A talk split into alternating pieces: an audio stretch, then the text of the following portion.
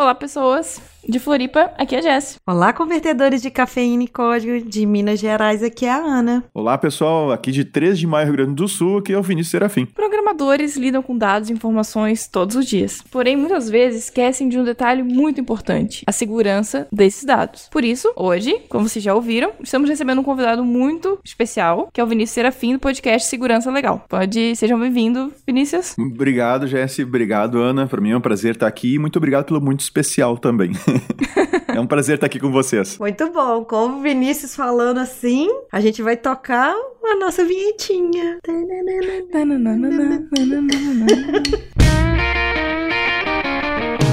Você está ouvindo Pode Programar, porque nós podemos.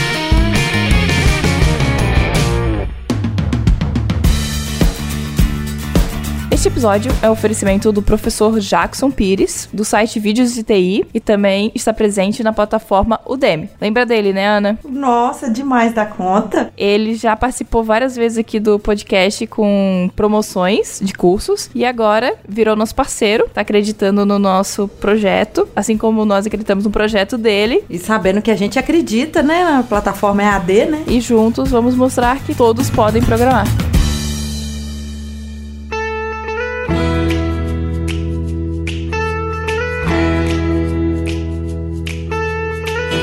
Então, pessoas, tudo bem com vocês?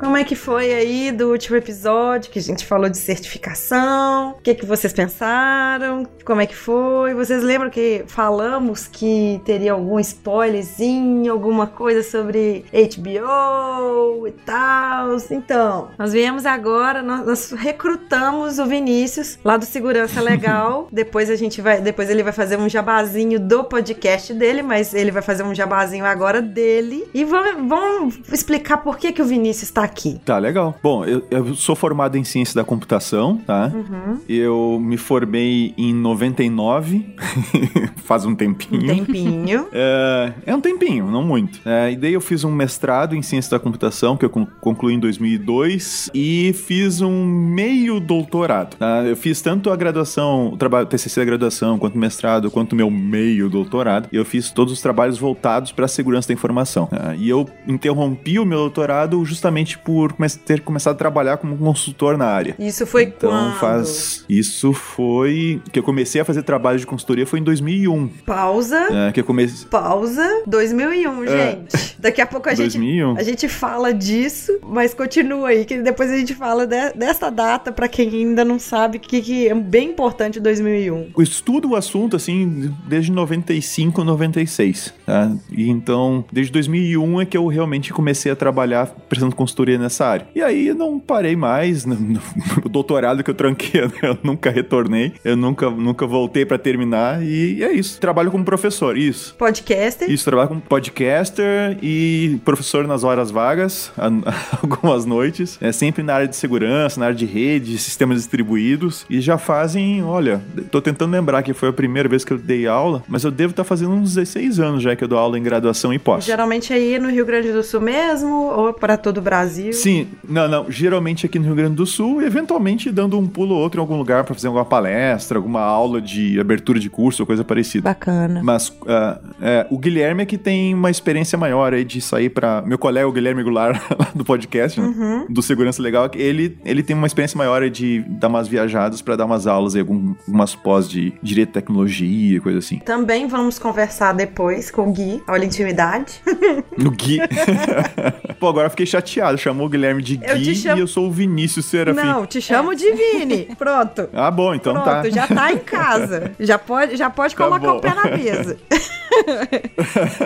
Vamos lá. Dá pra abrir a geladeira já. Já dá. Vamos lá, então. Qual seria pra você, assim, qual que é a melhor definição de segurança da informação pra você? Jéssica, a me- a melhor definição que eu encontrei até hoje, é, ela tá no livro The History of Information Security, tá? Que é um livro que ele é uma coletânea de vários artigos. E num dos artigos, três autores, Jones Kovacic, eu não sei pronunciar o nome desse cara, o Lusvik, eles dão a seguinte definição, tá? Proteção, abre aspas, proteção da informação e de sistemas de informação contra acesso ou modificação não autorizadas, seja em armazenamento, processamento ou trânsito, e contra negação de serviço aos usuários autorizados. Em resumo, é, é proteger a informação com, no todo o ciclo de vida dela, tá? Desde do, a criação da informação, transporte, processamento, armazenamento e até eventualmente destruição, descarte, né? Uhum. Seria basicamente essa essa melhor definição, a definição mais clara que eu encontrei até hoje nos vários livros que eu já vi de, sobre o assunto, é a melhor definição que eu já encontrei. Nossa, muito interessante você falar isso, porque eu trabalho numa empresa, na verdade eu presto serviço para uma empresa que ela, ela, o foco dela é segurança uhum. e de transporte, mas transporte físico mesmo. Ah, sim, sim, sim. Eu, conhe, então, eu conheço bastante esse ramo aí. conheço bastante esse ramo. Pois é. É bem, é então, é bem delicado, é bem delicado. Muito delicado, porque você mexe com valores e você pode dar valor para qualquer coisa, não, não somente o que a gente pensa de dinheiro ou de uhum. metais preciosos, coisas do tipo, né? Se para mim uma caneta ela tem um valor, aquilo ali eles, vão ter que guardar aquilo ali como se fosse a coisa mais valiosa do mundo, vão ter que transportar e tal. E uhum. a informação no nosso caso aqui é a coisa mais valiosa do mundo, mas Sim. gente que não não presta atenção nisso, né? Uhum. Ah, sem dúvida. É, e, nessa, e nesse ramo, já que tu citou pontualmente esse, esse tipo de, de empresa, né? Eu já verifiquei vários desses sistemas de, de monitoramento que o pessoal usa, de rastreamento, né? Uhum. E, e vários desses sistemas, eles. A única segurança que eles têm é o fato de. Assim, das, das pessoas não, não estar escrito na internet de como é que eles fizeram. Só isso.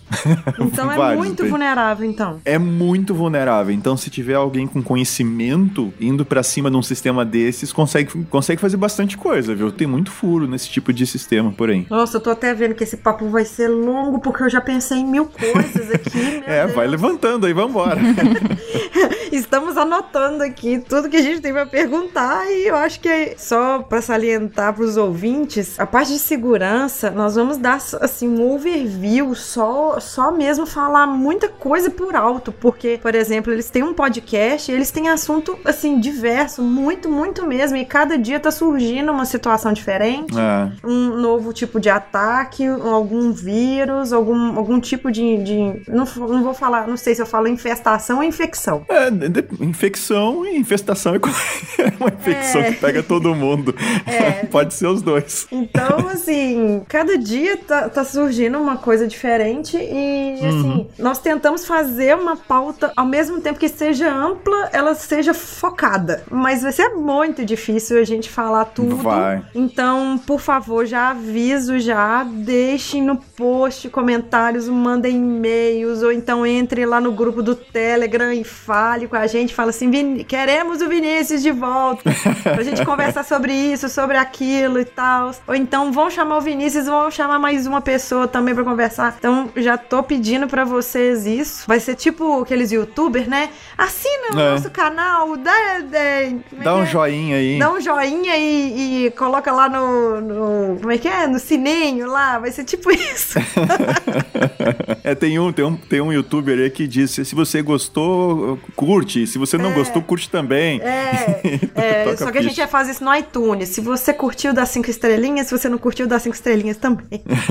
Mas voltando, quais são os atributos ou objetivos da segurança? Tá, deixa eu explicar isso ligeirinho, tá? tá. Assim, até pra, até pra gente ir direto para as coisas que o pessoal vai ter mais curiosidade. Uhum. Quando a gente fala de segurança da informação, se eu disser assim, ó, houve uma invasão, é, eu não tô dizendo nada na, na real, entende? Tu, tu, não sabe o que aconteceu. Uhum. Tu não uhum. sabe se. É, é, o que, que foi essa invasão? Alguém viu alguma coisa que não poderia ver? Alguém alterou algum dado que não poderia alterar? O que que houve exatamente? Então, quando a gente fala de segurança da informação, a gente tem que falar, eu não vou citar todos aqui, vou falar de três principais, os mais comuns, tá? Uhum. Que é a confidencialidade, que é a primeira coisa que o pessoal pensa com relação à segurança. Uhum. A questão da disponibilidade, a integridade, tá? Tem outros dois aí que eu não vou entrar, que quem já, já estudou um pouquinho aí vai dizer, ah, mas o Vinícius devia ter falado desses outros dois e tal. Eu vou falar desses três agora, que vai ser o, o, pra gente ter um foco maior aí. Uhum. Então, confidencialidade basicamente é apenas as partes devidamente autorizadas podem acessar um determinado ativo. Uhum. Então, esse ativo pode ser uma informação no banco de dados, pode ser até um ativo físico, pode ser um computador, pode ser uma,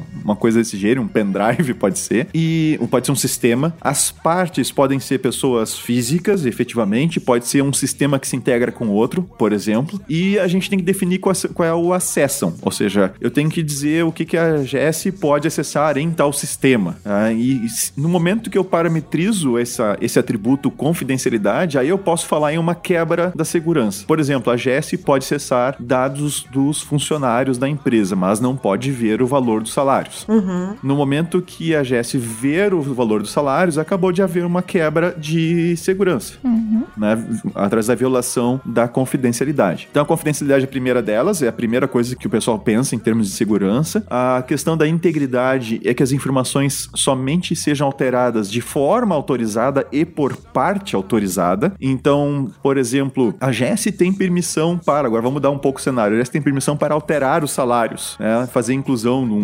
inclusão de funcionários, alteração de salários e coisas assim. Só que daí um belo dia aumenta o salário da GS e o sistema tá fora do ar. E a GS, se ela não aumentar hoje, vai virar o mês, ela vai receber só no mês que vem o aumento. Aí a GS vai lá, já que o sistema tá fora do ar, ela vai insere direto no banco de dados sem a devida autorização. Então, a GS era a pessoa autorizada a fazer essa, essa alteração via o sistema, mas ela fez de uma forma não autorizada. É, aí já viola a questão da integridade. Essa é uma das, das formas de violar a questão da integridade. E Mas outra- Vinícius, quem contou isso pra você? Quem contou você?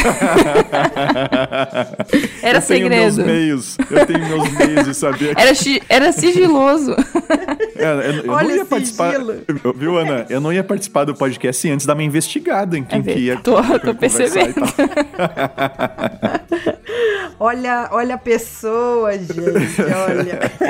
Então a gente tem essa, tem essa questão da integridade que também pode é, ser algo que não envolve um fator humano. ah, então, um HD dando problema, ou seja, não está mais íntegro, as suas informações estão corrompidas lá dentro, já a integridade foi violada. Por último, a gente tem a disponibilidade, disponibilidade que talvez seja o atributo de segurança que os gestores da, da, da- empresa e o pessoal que não é de TI mais percebem. E a disponibilidade é muito fácil a gente perceber a importância dela, tá? Eh, Eu sempre uso, quando eu vou explicar isso para alguém, é o seguinte exemplo. Você tem um banco de dados Oracle que suporta todas as aplicações, ERP, CRM, o, né, o escambau que você não tá tudo usando um banco de dados, o, o SGBD Oracle lá, cada um com sua basinha de dados lá dentro. E você percebe que alguém invadiu o servidor, ah, mas você tem algum processo estranho e você não, alguém entrou aqui dentro. Tu não sabe ainda de onde veio, não sabe ainda o que, que a pessoa tá fazendo, se ela mexeu ou vai mexer, você não sabe ainda. O fato é que tá tudo funcionando. E aí você tira do ar o, o servidor ou deixa ele no ar? Ou seja, Bem- deixa ele no ar, ent- entende? Deixa ele no ar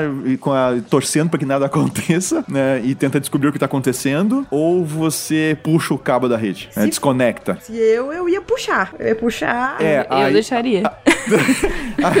então a Ana puxou o cabo. Isso. Ana, eu sou teu diretor agora, tá? Eu te chamo na minha sala e assim, Ana, o que que houve lá que o- os sistemas todos pararam, não tô faturando, os caminhões estão no pátio pra sair, não estão saindo, o que que tá acontecendo? Assim, que, o que que você pras fez? montanhas.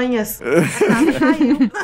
Aí você vai me dizer que acha que tem alguém do banco de dados e tal. Se ele já destruiu alguma coisa, vai me dizer, não, a gente não sabe, mas ele pode destruir. Não, tudo bem, mas ele já destruiu? Não. Então mantém. Ah, Então, então tu liga isso por favor de novo, vai fazer o teu trabalho lá, ver o que que tá vendo e deixa o pessoal trabalhar.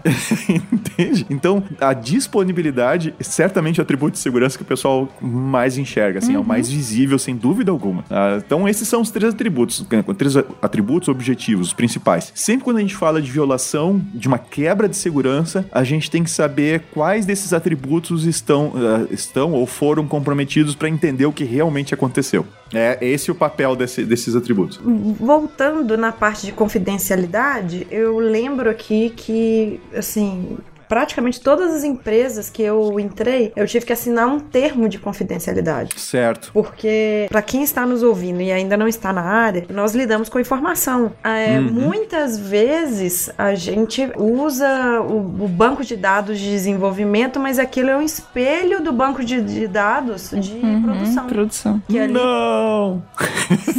Isso é uma prática bem comum. Sim, em quase todos os lugares que eu, que eu já trabalhei, isso aí. Sim, aconteceu. é, é isso mesmo, é isso mesmo. Então, Como assim, não fazer isso? É, aí que tá. É que pra ti.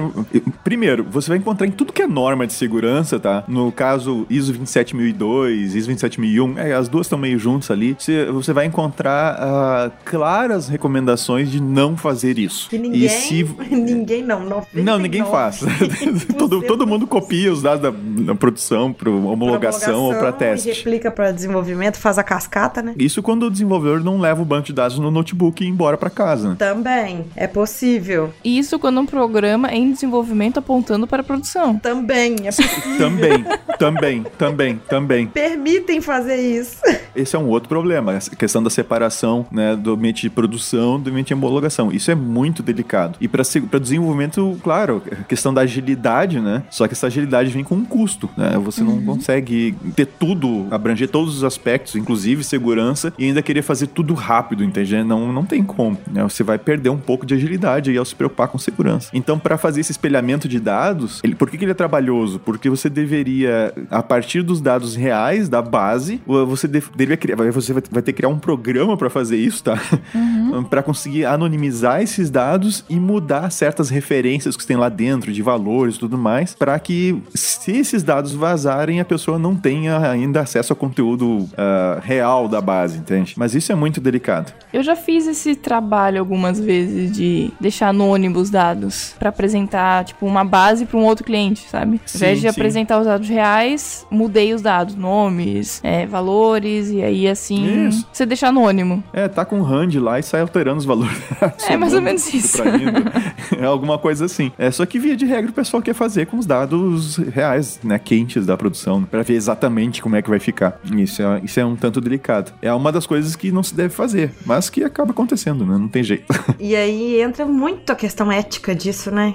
Você assina um termo quando você entra numa empresa para prestar serviço para outra. É, dizer o seguinte, ó. Claro que esse termo é importante, nós mesmos assinamos esse termo quando a gente vai prestar serviço para um cliente nosso, por exemplo, né? Uhum. A gente assina esse termo, uh, esse NDA, né, ou acordo de confidencialidade e tal. Mas na real, assim, as empresas assinam os termos, mas quando você vai ver, ela, ela troca uma série de informações sigilosas ou que são sensíveis por e-mail. Uh, e, e, muitas, e, e muitas utilizando servidores de e-mail de, de, empresas e tal, né? De provedores de serviços por aí, que não tem nenhum tipo de proteção ou cifragem dos e-mails no servidor. Né? Então, esse é um, é um problema bem comum. Então, você assina o NDA, tá, ok. Uh, só vai servir para caso você claramente pegue os dados da empresa e leve para uma outra empresa, entregue para algum cliente ou coisa parecida, de uma maneira muito clara que você fez isso, entende? Uhum. Agora, como as empresas pouco têm controle disso, na, efetivamente, ou seja, evitar que se vaze dados por causa do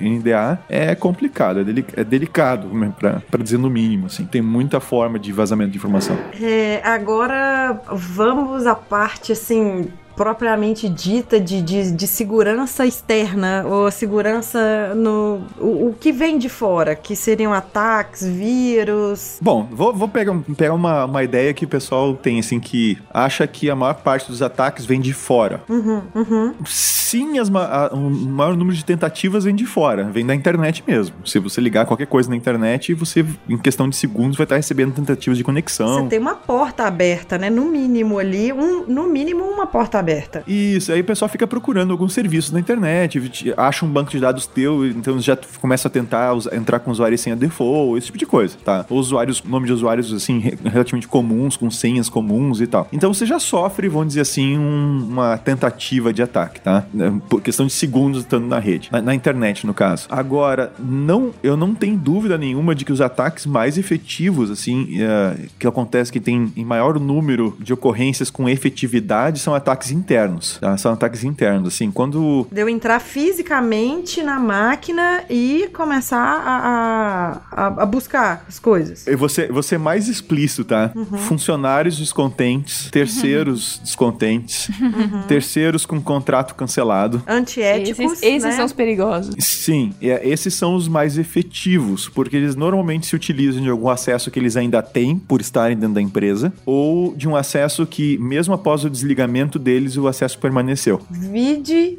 Wikileaks.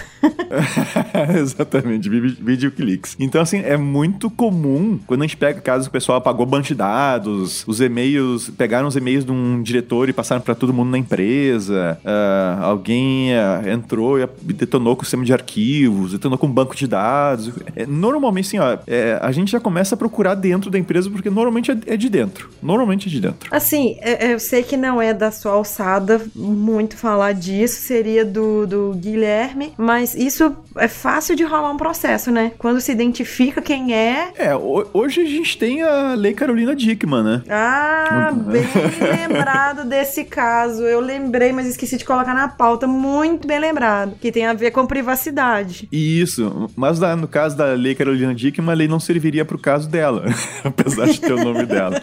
É que a Lei Carolina Dickman é a lei que fala de, da invasão de sistemas e tal. Então lá tem invadir ou acessar dispositivo alheio. A, então fala em dispositivo, não fala em sistema, né? Fala em dispositivo alheio mediante violação de mecanismo de segurança. Então tem que ter algum mecanismo de segurança e você tem que violar aquele mesmo mecanismo de segurança, né? Sem a devida autorização e tal. Daí tem o resto lá da, da tipificação. Uh, você tem até três anos de prisão. Então você teria, você poderia tentar uh, denunciar a pessoa por esse crime se ela invadiu um sistema, uma coisa parecida, fez alguma coisa não autorizada. A gente tem essa lei, daria para tentar denunciar a pessoa por ter cometido o crime previsto nessa lei, tá? Uh, mas é algo que a gente não tem visto. Acho que teve um caso, recém primeiro caso, nesse tempo todo aí, que entrou nisso. Então, é que é caso bem da delicada... Marcela? É que caso da Marcela Teme? Ah, da Marcela Teme? Do, do celular dela? Aham. Uhum. É, a, a, tudo indica que foi uma, uma máquina lá que tinha os dados dela. Não? O cara, ou, na verdade, não. O cara foi uma, uma, Era uma lista de e-mails que ele tinha, se eu não tô enganado. Agora já não lembro mais direito disso, mas acho que foi uma lista de e-mails que ele tinha de contas de e-mail com senhas. E uma das contas era dela. E a partir daí ele conseguiu entrar lá no, no iCloud dela e, e acessar fotos e coisas do gênero. Né? Ele foi mexer com a pessoa errada, eu diria. no, no, mínimo, a mulher do presidente da República. A, a, vamos dizer, a mulher mais importante, né? Assim, em termos de segurança, de, de visibilidade do Brasil. É, é, simplesmente o cara que tem o maior número de recursos à disposição para caçar o cara até o fim do é, mundo, entende? É. Então, hum, é, tem, esse, tem essa situação aí. Mas nesse caso foi invasão de dispositivo. Né? Foi invasão de dispositivo e foi. E foi não autorizado, caído... né? Sim, obviamente, não autorizado, não autorizado. Tem que ter essa característica para ser configurado o crime, mas você tem que provar que o crime foi cometido. Então aí você entra em outro, outra seara de problemas aí, que é produzir prova, né, nessa nossa área. E com relação, você falou de giro social e vírus, né? É, é, é aqueles famosos é, e-mails que, é, que a pessoa recebe falando que ela tem que acessar o banco. Sim, sim. É, para trocar senha, ou então recebe mensagem no celular falando que, é, ah, promoção tal. O brasileiro, uhum. tô falando do brasileiro, mas deve ser também várias, várias nacionalidades. Gosta de ganhar alguma coisa, né? Falou que é ganhado, que é presente, que vai ser de graça. É, a gente, inclusive, a gente publicou hoje o episódio 132 do, do podcast lá uh, sobre esse tema. Olha é, aí. Sobre, é, sobre fraude na internet, sobre esse tipo de coisa, hein? Então, vocês já sabem, gente, qual que vocês vão ouvir depois desse episódio. o, mais, o mais novo golpe aí é sobre a questão do Orkut, né? Isso eu não tô sabendo, é, do Orkut. Foi, saiu um, um golpe que promete acesso aos seus dados, o Orkut que já morreu. Sim, que já e foi. E é um golpe que eles estão, sai um link que eles estão tipo, né, botando no WhatsApp e aí é um golpe que para roubar alguns dados, acessar o celular, alguma coisa assim. Aqui no Brasil a gente tem muito golpe por e-mail, né? Também. Esses golpes o pessoal manda por e-mail, de ou manda um SMS dizendo da tua conta no banco. Eu recebi esses dias uma do dizendo uma, da minha conta do Bradesco, não sei o que, só que eu não tenho conta no Bradesco. é ótimo.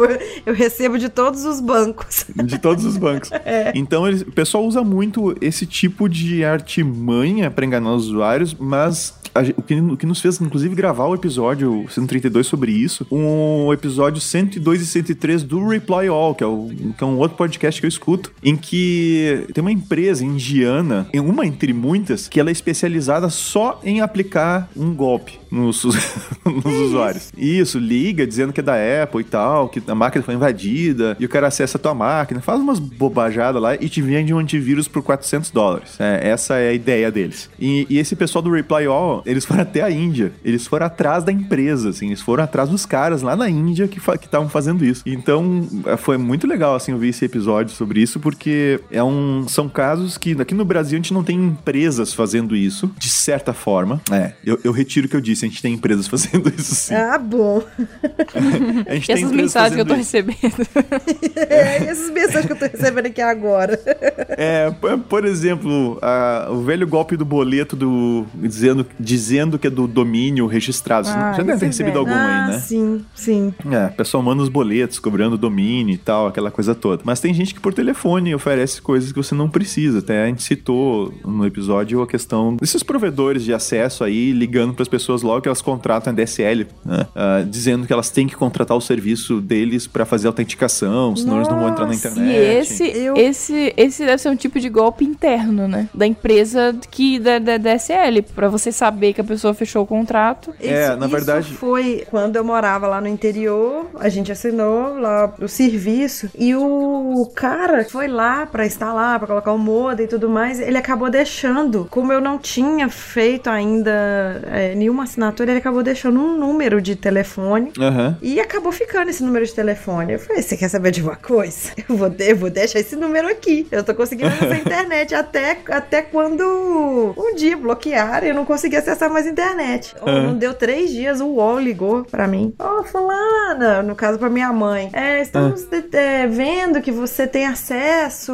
ao DLC. Eu falei, como que vocês têm? Ah, estamos vendo aqui no sistema. E embolaram e, e falaram assim, não, a senhora tem que contratar um serviço e tal. Eu falei assim, ah, tenho. É, eu vou contratar, sim. Não, a senhora tem que contratar agora. E, e insistiram que eu tinha que contratar. Sim, é, não precisava contratar não. E o que aconteceu comigo aqui em 3 de maio, logo que eu cheguei aqui, a primeira coisa que eu fiz foi pegar uma DSL, não tinha fibra na época ainda. Hoje tem fibra, agora- no meu link aqui é de fibra, então não tem mais a DSL na brincadeira. Mas logo que eu contratei a DSL, antes do DSL estar funcionando, eu recebi ligações de, de, de dois provedores. É, e um, um me, passando papo de que eu tinha que instalar, e eu acabei brigando com o cara logo de cara. E o segundo, que eu tinha que contratar, né? E o segundo, quando ligou, disse, ah, uma coisa, vou sair pela tangente, vou dizer que já contratei. E esse segundo teve a cara de pau de me dizer que, que o primeiro, não, o primeiro só fazer tal coisa, só vai te dar autenticação, ah, tu vai ficar sem e-mail na internet se não tiver nosso serviço. Ah, é. e, no- e deu mais enrolada e tal. Daí eu, eu não aguentei também abrir a minha boca e acabei brigando com o cara, o cara desligou na minha cara. Aí você deu carteirada? É, na verdade, eu dei. Pois Eu é. disse, meu amigo, eu sou da área, você tá querendo me enrolar. Não, tem. E, e mesmo você sendo da área, às vezes eles não concordam, assim, acham que a gente tá falando da boca pra fora e eles arrumam e são incisivos com a gente. São. E, e mentem pra caramba. É, é, é dose isso. Mas assim, a engenharia social tem, tem esse aspecto do golpe, né? Desses golpes aí feitos em massa aí na internet com e-mail, com envio de SMS e coisas assim. Mas a gente tem a engenharia social no sentido de aquela mais. ah, como é que eu vou te explicar? Aquela que tem um, um alvo específico, sabe? De que envolve aquela clássica de se ligar pra empresa, se identificar como alguém da área de TI, por exemplo, e pedir a senha da pessoa porque tem que fazer uma modificação, um teste ou coisa parecida. Ou que envolve você deixar um pendrive, perder um pendrive no estacionamento da empresa, na esperança de alguém vai achar esse pendrive e vai, e vai ligar esse pendrive no, no computador da empresa ou, ou no seu que usa pra trabalhar. Né? Isso também entra como engenharia social. Ent- Todo é tipo mesmo, de artifício. Tem, tem esses artifícios, né? Agora que eu tô lembrando aqui de, de, ah, achei um pendrive, deixa eu ver o que, que tem lá. Exatamente, não faça isso. Não fa- Até porque você tem um tipo de pendrive aí, que tá sendo vendido na internet já faz um bom tempo, que é o USB Killer, não sei se vocês já viram. Não, É o USB Killer, você liga no- na máquina, ele usa alimentação de 5 volts do, do USB. do, do USB e ele tem um, um que a gente chama de um step up ali, um, um circuitinho que ele é- consegue acumular uma carga ali de 100, 200 volts e descarregar de volta na tua máquina. E, e é um pendrive, você coloca, é só ouvir um barulhinho e pof, quando vê a máquina apaga, queima, queima tudo. Nossa, gente. É, então se for pegar um pendrive na rua é bom abrir pra ver o que tem dentro. Gente, por que que tem pessoas que perdem o tempo dela fazendo essas coisas? Por, Por quê? que será? Pra se sentir inteligente. Pode ser.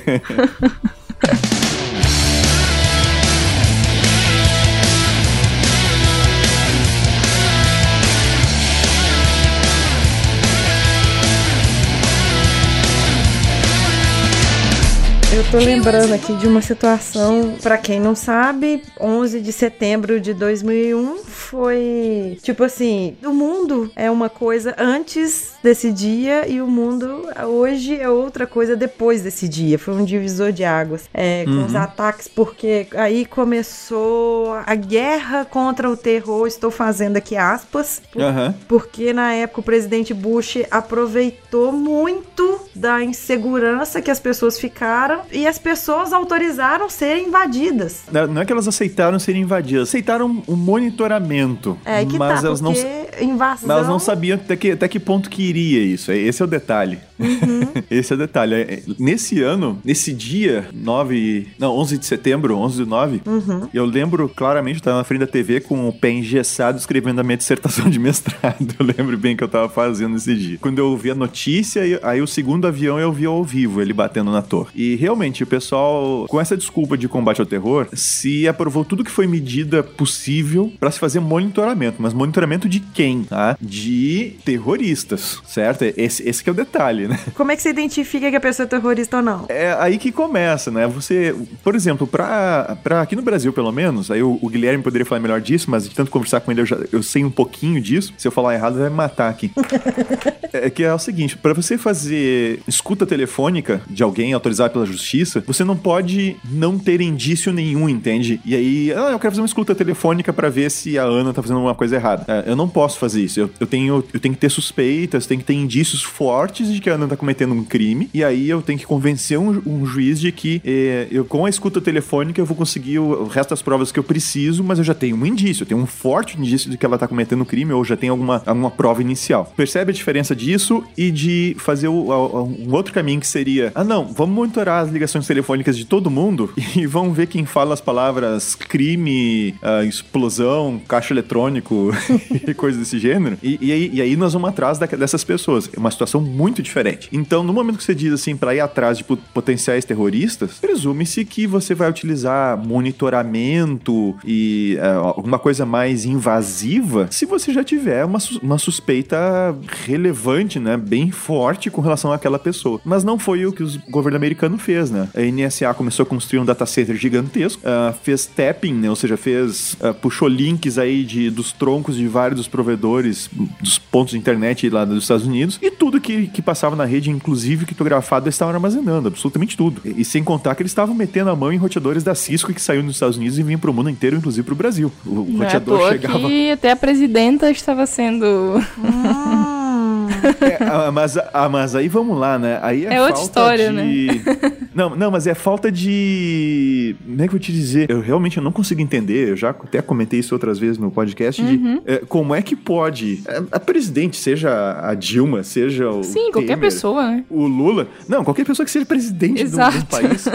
não usar um meio seguro de comunicação. Uhum. Uma coisa Usar tão. um telefone. Ué, Teve o caso lá da, da Hillary, que ela usou e-mail, Um e-mail pessoal. pessoal. É, e-mail pessoal, é verdade. Mas assim, coisas muito sigilosas, eu, eu não falo no telefone. Eu não falo no telefone.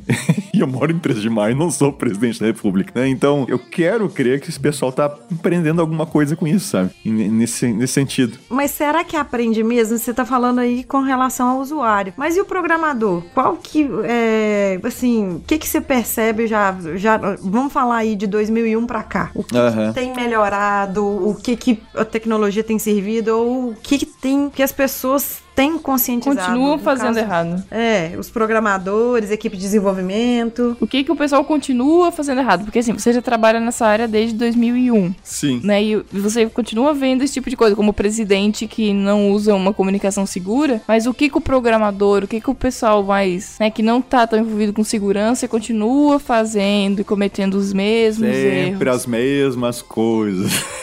é, olha, eu vou até dar uma indicação, não sei se vocês colocam no show notes, depois links e tudo mais. Uhum. Existe um projeto chamado OWASP, tá? Não sei se já ouviram falar. Como é que Não. só Já ouviram letra? falar, não? Só letra? OWASP, é O-W-A-S-P. O, o ASP, ele é um, é o, o- ele significa é Open Web Application Security Project. Tá? Então, é para criar uma série de, de ferramentas e eles têm vários subprojetos lá dentro que justamente tratam essa questão de segurança em desenvolvimento. Ó, Jéssica, o site é feito em PHP. Ah, então. Isso é seguro, hein? Tá seguro, tá seguro. Tá seguro.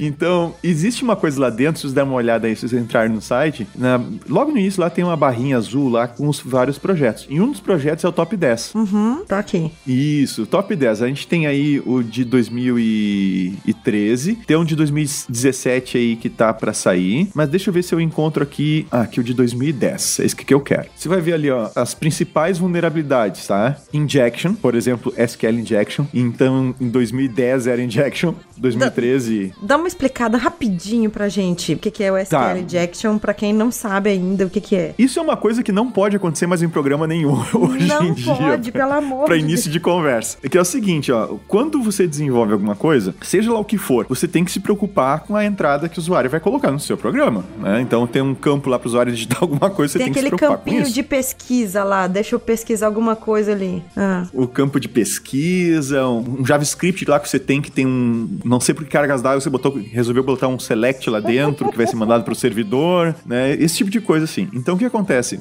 Se você não controla o que o usuário digita na, na entrada, você, você não sanitiza a entrada, não limpa a entrada, daqui a pouco o usuário consegue mandar certos. uma entrada criada numa, num formato específico para alterar o teu select quando chega lá no teu, no teu servidor. Então ele consegue, por exemplo, tu vai fazer um select, ah, um certo.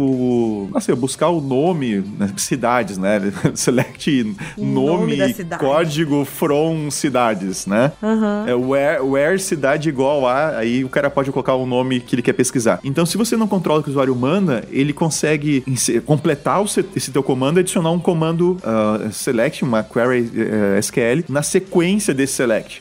E aí ele consegue, por exemplo, fazer um dump do teu banco de dados, acessar a base de usuários, a, a tabela de usuários, por exemplo, pegar usuário e senha e esse tipo de coisa. Esse tipo de erro, qualquer how-to de qualquer linguagem de, de programação eh, vai te dizer, olha, tu tem que fazer aqui, usar, chamar essa função aqui pra limpar, pra sanitizar a entrada, senão tu vai ter problema aqui de injection. Assim, qualquer linguagem, Não, qualquer linguagem faz. tem isso. isso. aí, ah, eu trabalho com Microsoft, isso aí todo mundo já sabe já. E assim, é boas práticas. É boas práticas mesmo você como desenvolvedor de não permitir isso e a própria linguagem, a, a- a próprio framework, ele te dá uma barrada. É só mesmo se você forçar muito que ele vai vai ser, uai, você tá fazendo, se você Se- quer fazer, ué, o que que eu posso fazer? É, se tu querer mesmo. O problema é que tem muita gente que quer mesmo fazer. Pô, no PHP.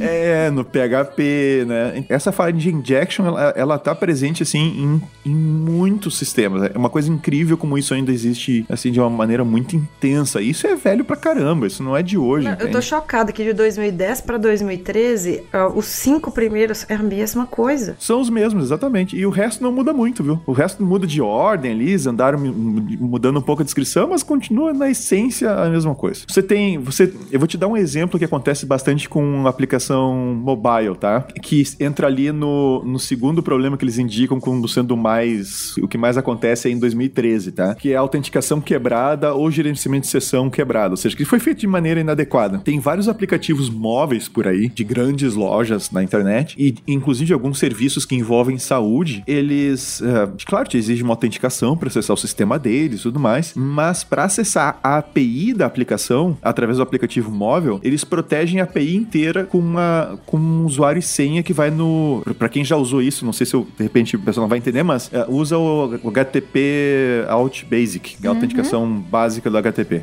E esse usuário e senha o cara coloca dentro do, do programa, dentro do, aplica do aplicativo. Nossa, meu coração. É, é- é- é trivial você pegar esse usuário e senha no aplicativo, assim, é ridículo, é uma coisa assim que não tem dificuldade alguma, né? no momento que você consegue esse usuário e senha, você tem acesso a toda a API.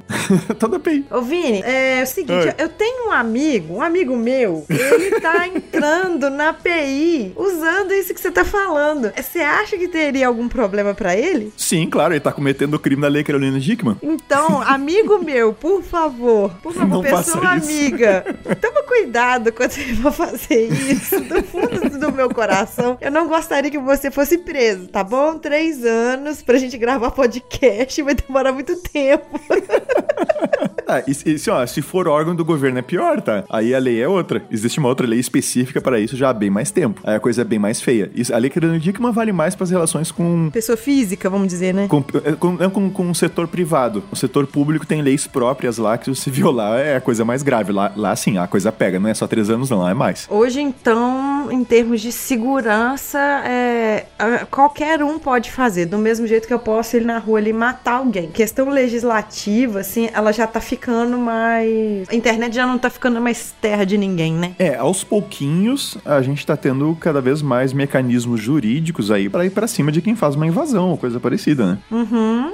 Então, a coisa vai, vai cada vez mais complicar para quem uh, comete crimes ou, ou, ou, faz acessos indevidos. Aí. O que tem no top 10 aí no OASP é o que a gente invariavelmente acaba encontrando em tudo que é aplicação, inclusive em aplicação móvel, tá? Uhum. Isso é, é, são os erros definitivamente mais comuns e, e, eles continuam acontecendo, tá? Eles continuam acontecendo. Autenticação ah. mal feita, autorização mal feita, configuração de, de serviços mal feita, acesso a aquela, aquele, aquele aqueles velhos acessos à parte do sistema que você só tem que saber a URL para chegar lá. Eita. E se você souber a URL, você chega direto, não tem nenhum tipo de controle. Não, eu acho engraçado quando às vezes eu vou baixar algum, algum aplicativo, aí tá, uhum. o aplicativo ele precisa de acesso à foto, porque, por exemplo, vai, vai ter o meu usuário vai ter minha fotinha. Mas uhum. ele fala que ele precisa ter acesso também ao meu telefone. Sim. Pra quê? Pra que precisa isso? Oi?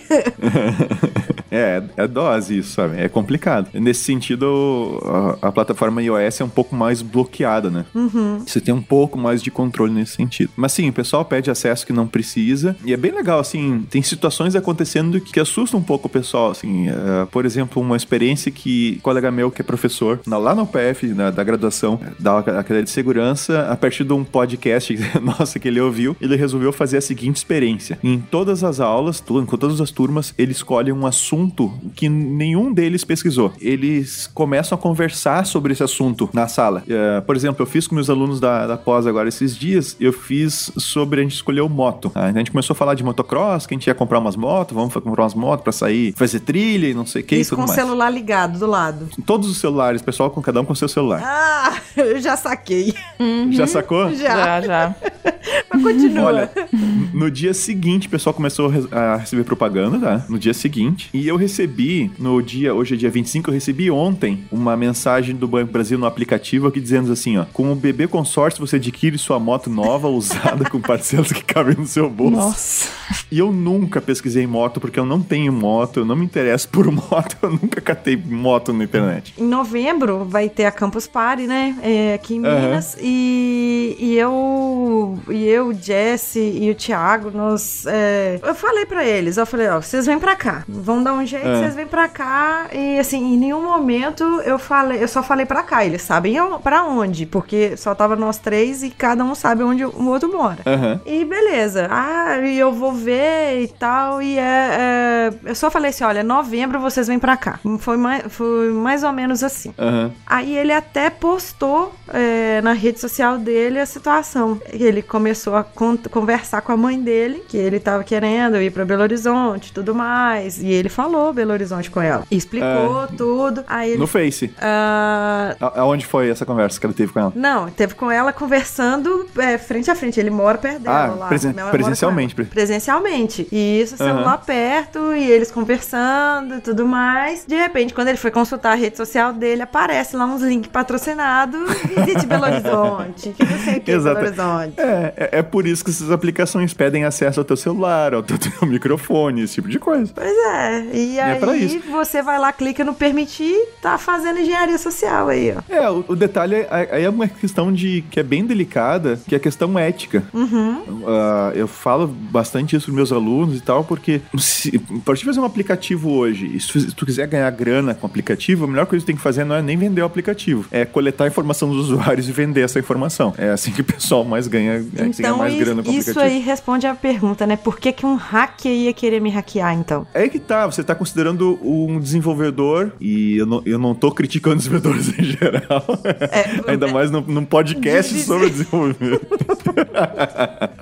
a, a, a, questão é a seguinte: é uma questão, primeiro, ética, né? Não vamos falar em hacker num primeiro momento, tá? É, em invasão e tal. Mas sim, você tem uma série de aplicativos desenvolvidos aí que o, desenvol desenvolvedor faz, que ele não deixa claro para o usuário o que, que ele está fazendo com os dados que ele está coletando e quais dados ele está coletando e com quem, ou seja, quais são os terceiros que ele está integrando o celular dele, ou seja, com que, que APIs, que SDKs é que ele pegou de propaganda e tudo mais e meteu lá dentro do, do aplicativo dele. Então ele não deixa essas coisas muito claras e apresenta o aplicativo como sendo de graça, entende? É, é quase que uma gíria social, não daria pra dizer, deixa, mas. Né? Não deixa de ser. Não deixa de ser, não deixa de ser. Quando a gente fala em alguém hackear, alguém invadir a, a sua máquina pontualmente, né? É vingança, né? Aí é vingança. É, é não, é, é vingança ou. As motivações são várias para um ataque, mas vingança pode ser uma. Tá dentro de empresa é muito comum vingança, como eu falei. O terceiro com contrato cancelado é. Volta e meia ele faz, faz coisas no, dentro, dentro de uma empresa. O funcionário também, esse funcionário também faz. Bastante.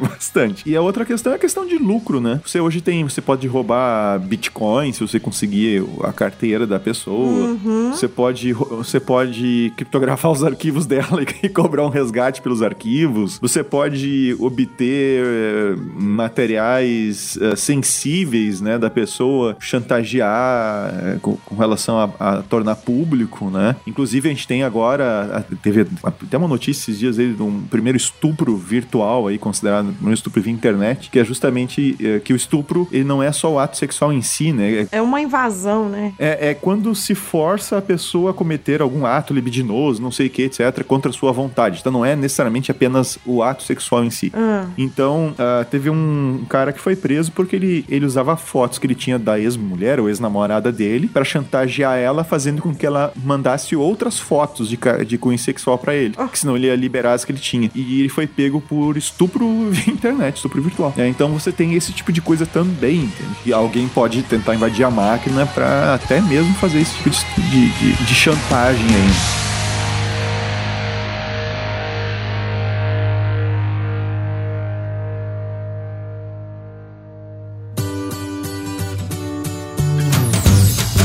Gente, nós damos uma pausinha aqui rapidinho para falar do nosso parceiro, que é o professor Jackson Pires. Ele tem vários vídeos na plataforma Udemy e também tem no site dele. E também a gente descobriu que ele tem um canal no que YouTube. tem no YouTube. Sim, muito legal. Então vocês vão lá, assistam e na plataforma Udemy tem certificado. Então isso é muito bom pro seu currículo. A gente, quem ouviu é. o episódio de AD com Guanabara sabe muito bem disso, né? E todos os cursos são principalmente pro nível básico, uhum. que é o nosso foco aqui do podcast. Então, tipo, não, não tem desculpa para não fazer o curso. Isso. Tem cursos gratuitos no site e alguns pagos com certificado no, no DEM. Isso.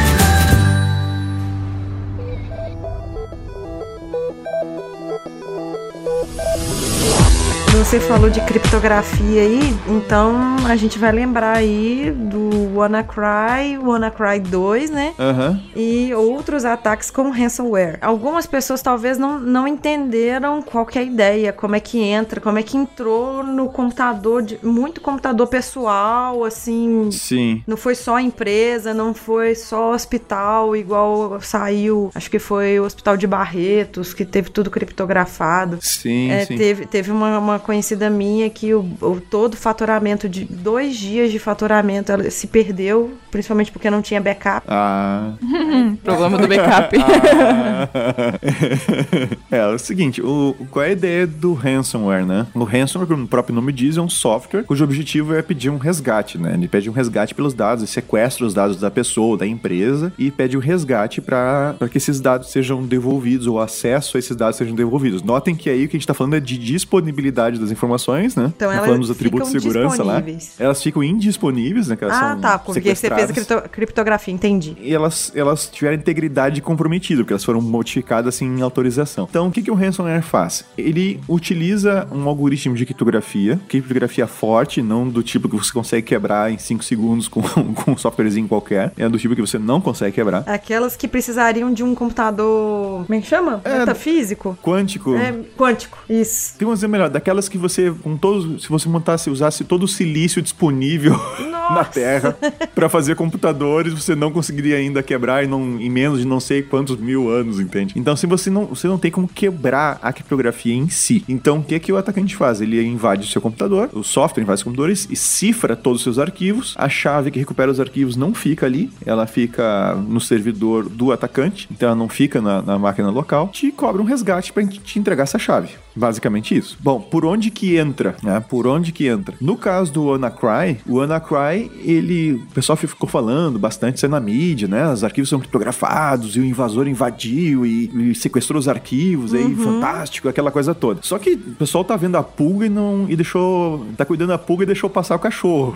como a gente começou a dizer. Que é o seguinte, tá, beleza, tem a questão do, do criptografou e tal, é grave e tudo mais. Mas o cachorro, ou seja, o maior problema dessa história toda é que o WannaCry, ele invadiu as máquinas através de uma vulnerabilidade que existia no, no, nos Windows, nos sistemas Microsoft Windows, que havia sido corrigida pela Microsoft meses antes. Eu vou te falar, eu acho que eu, eu atualizei é, o, meu Windows, ele rodou alguma coisa aqui de possibilidade de mal e tal. Uhum. Ele disparou, foi exatamente um dia antes do ataque do WannaCry. Olha só. Foi exatamente que disparou minha atualização. E assim, eu sempre atualizo, porque eu já tive um problema, na verdade, pelo fato de eu atualizar. Eu fiz uma atualização, acho que quando era o Windows XP. Nossa. Que teve, que teve uma atualização do Windows XP é. que ela estava infectada. Minha, nossa. Eu não sei se você vai lembrar dessa situação. Eu não, não lembro, não lembro. Tem tanto. XP2. Eu não lembro agora para falar. Não, a gente tá conversando aqui. Eu lembro que na época, o meu marido, que na época era meu, meu namorado, ele teve que formatar é. meu computador porque cagou tudo. Tudo. Deu tudo errado. E foi a própria Microsoft, olha só, a Microsoft mostrando que é segura pra caramba. Ela, ele exige da gente desenvolver com segurança e, infelizmente, peca nisso, né? Aproveitando o assunto, a gente já podia perguntar pro Vinícius: existe realmente um sistema operacional que é mais seguro do que outros? Que orgulho, aprendendo a fazer as, as pontes, olha só. pontes para Nárnia. Havia uma vulnerabilidade, então, que a correção já existia meses antes, tá? Então, primeiro denota que as empresas que foram invadidas, elas não estavam cuidando ou ou ainda continuam não cuidando dos seus ativos, mantendo sistemas atualizados e coisas do gênero. A segunda coisa é que quem teve que pagar resgate ou não tinha de onde recuperar, estava cometendo um erro, admitindo um outro erro gravíssimo, que é não fazer backup. Tá? Isso é o, é, é, o, é o mínimo, é o, é o básico do básico do básico da segurança é fazer backup. Sabe aquele ouvinte, o Petros Davi, o, o, o Jesse, ele é o nosso ouvinte uhum. dos comentadores? Eu acho Sim. que ele não ouve o Pode Programar, não. Ele é o louco dos backups. Louco. Acho que ele deve fazer uns três backups do, uns três tipos de backup dele e ele tenta fazer na empresa. Que a gente já conhece. É, ele tá certo. E ele tá certo. E, e o outro esquema é o seguinte: é que quem foi invadido também tava com as máquinas, as primeiras máquinas uh, da sua rede que foram invadidas, por onde entrou, em algum momento estiveram conectados diretamente à internet sem nenhuma limitação no acesso às portas da máquina, né, que é por onde o WannaCry estava entrando. Aí depois na rede local ele se espalha. Então, é, tem, isso é um, denota também um outro probleminha. Então, sim, o WannaCry foi bem crítico, uh, mas o que, o que eu fiz aparecer é todo mundo que tava com os processos de, de segurança aí uh, meio atravessados, né? Por falta de backup, falta de atualizações e coisas desse, desse gênero. Com relação à questão, a questão perguntou o que, que é mais seguro, tá? Inclusive, a gente também gravou sobre isso há um tempo atrás. E a gente tem uma live aí prometida para falar sobre segurança de código aberto e código fechado, tá? Uhum. Tem uma live aí que a gente não marcou data para isso ainda. Mas a, a, questão é a seguinte: se você perguntar para quem gosta de Linux, para quem trabalha com Linux, vai dizer que Linux é mais seguro. Uhum. Para quem uh, mexe com Windows, vai dizer não, Windows é mais seguro, porque tem os recursos X, Y, Z. Eu te digo uma coisa: o mais seguro é aquele que você sabe com ênfase no você sabe, não é no que você acha que sabe, é no que você sabe configurar adequadamente. Então, se você pegar um servidor Microsoft Windows e botar na mão de alguém que sabe configurar adequadamente, tirar serviços que não são necessários, limitar acessos, ajustar configurações operações, fazer o que a gente chama de hardening e manter esse sistema atualizado, ele vai ser mais seguro do que um Linux feito por um carinha que não sabe o que tá fazendo, entende? Vulnerabilidades vão existir nos dois, sempre, tá? E, e eu tenho usado muito o exemplo do, do Heartbleed, não sei se vocês acompanharam aí, do, né, que era um, um problema que existia na biblioteca OpenSSL, que permitia que um atacante remotamente roubasse a chave privada do servidor que usa HTTPS. Ou seja, via internet e conseguir roubar a chave privada do servidor, o que é seríssimo. É, e esse bug, sabe há quanto, é, sabe há quanto tempo esse bug tava lá no Linux? No Open, no Linux não, na biblioteca OpenSSL que vinha, que vem em tudo que é Linux. Você sabe há quanto tempo? Quando, de- quando foi descoberto há quanto tempo o bug já existia? Anos. 15 anos. Meu, eu ia chutar 10. Chupa pessoal do Linux que fala que o sistema não é vulnerável, é, que não sei o quê. Mas é- aí, aí que tá, ó, te, te dizer o seguinte, ó, eu, eu não uso Windows, tá? Fazem, fazem vários anos. Eu uso só pra acessar o Banco Brasil aqui, uma das máquinas. Eu, eu tenho uma máquina aqui na minha frente, uma máquina com Linux, que eu uso pra trabalhar, e uma máquina que é um Mac que tá do meu lado, que eu também uso pra trabalhar. É o que eu uso, tá? É Assim, eu prefiro, se tu me perguntar, Vinícius, qual sistema tu prefere? Cara, eu prefiro, sem dúvida nenhuma, o Linux e o, e o Mac OS. Ah, não, sem dúvida. Eu só tô só Não, sem entrando na dúvida. zoeira porque eu tenho que zoar, gente. Eu, eu, sou, eu sou da zoeira. O ponto é, esses são os mais seguros? Não é. Você tem ransomware para Mac, você tem ransomware para Linux, você- tem inúmeras vulnerabilidades no Mac, você tem no Linux também e tudo mais. Acontece que o Windows é mais visado porque a base de usuários é maior. Sim, ainda é, né? é- ainda é. E base maior de usuários que não atualizam o sistema, também tem isso. Também. Também tem isso. Porque assim, Porque se você muito- usa Linux, normalmente você tem um pouco mais de conhecimento técnico. Provavelmente vai atualizar. São, o Windows geralmente são usuários mais comunsão que vai lá, compra o computador e já vem instalado o Windows, né? Então mantém aquilo ali, ninguém fala nada que tem que atualizar. E desativa as atualizações porque são muito chatas. É. É. é. mas, mas Jesse, Jesse, tem duas coisas que tu falou que eu, que eu quero entrar. Duas coisas A que tu levantou questão que do, do Linux que não atualiza, né? Não, não. Primeiro, a questão do que quem normalmente usa Linux conhece um pouco mais, tá? Também. Eu te digo que, que desde o advento do Ubuntu isso tá acabando. Ah, também. Eu conheço- também. Bom eu conheço saber. um monte de. Bom saber que tá popularizando. Assim, muito bom. É, não, é legal, é legal. Mas no sentido de que o usuário conhece, assim, nossa, o que eu encontro de aluno que tem Ubuntu na máquina e digo, ah, vamos abrir um terminal. Abre o terminal, o cara tá perdido. O cara não sabe o que tá fazendo ali. Entende? O cara não tem noção. o cara- Um terminal, uma telinha preta aqui. Então, é o mesmo efeito do, do usuário de Windows e tal, né? Aquele usuário que não, que não fuça a máquina e tal. Ah, você vai falar no caso do Windows, você fala assim, ó, abre o prompt, né? E não fala, não é terminal, né? Aí, fazer o quê? Me passa seu IP. Oi? Vamos fazer um negócio com PowerShell aí. E outra questão que tu colocou, eu... Ah, meu Deus, eu esqueci qual que era agora que tu tinha falado. Que é que desabilita a atualização do Windows. Ah, sim, sim, sim. Isso, quando, quando é usuário residencial que faz isso, tudo bem, entende? Pro uma empresa. Não, exatamente. De- Dentro de um data center, numa empresa, Eu vejo isso no meu dia a dia. Bem-vindo à nossa vida, né? Que o povo faz isso. é, na verdade o pessoal acaba tendo que fazer isso. Bem na real, assim, a pessoa acaba tendo que fazer isso. Olha, eu, eu vou te falar por mim. Porque se eu deixar, eu vou parar o meu serviço que eu tenho hora, eu tenho, eu tenho que logar sete horas, das oito horas de trabalho por dia, no mínimo sete horas. Eu tenho que colocar lá como que eu vou parar meia hora pra minha máquina, meia hora, 40 minutos, eu vou parar pra atualizar a máquina. Como? Mas, Ana, não é só isso. É o seguinte, máquinas em produção, servidores dentro de um data center, se você ficar atualizando toda hora, você vai todo, toda hora, alguma versão de .NET que foi atualizada e esculhambou com tudo que tu tinha dentro do servidor. Algum servidor novo, alguma versão nova de não sei o que que entrou que já não funciona mais do jeito que era pra funcionar. Então, o que o pessoal acaba fazendo?